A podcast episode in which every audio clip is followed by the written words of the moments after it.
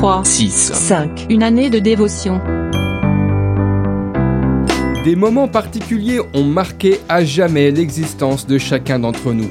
Pour moi, ce fut le jour où je donnais ma vie à Christ. Dans cette cellule lugubre qui me retenait captif, les prisonniers pouvaient m'entendre exprimer à haute voix et en toute liberté le bonheur qui remplissait mon cœur. La joie du Seigneur était à présent ma force. La tristesse qui imprègne le monde viendra immanquablement se présenter sur notre chemin à un moment donné.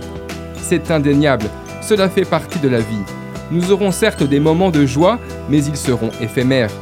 Au fil des années, nous nous rendons compte que les joies du monde sont vite ternies par les épreuves de la vie.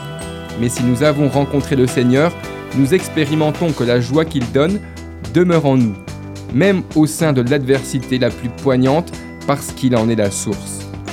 Au travers de ce verset, retenez une chose et gravez-la dans votre cœur. Vous êtes une source de joie pour le Seigneur.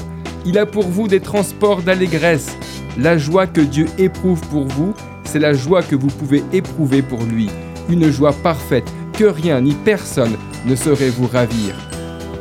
Écoutez bien ces paroles du livre de Sophonie, chapitre 3, verset 17. Il fera de toi sa plus grande joie, il gardera le silence dans son amour, il aura pour toi des transports d'allégresse. D'après le livre 3, 6, 5. Une année de dévotion de Yanis Gauthier.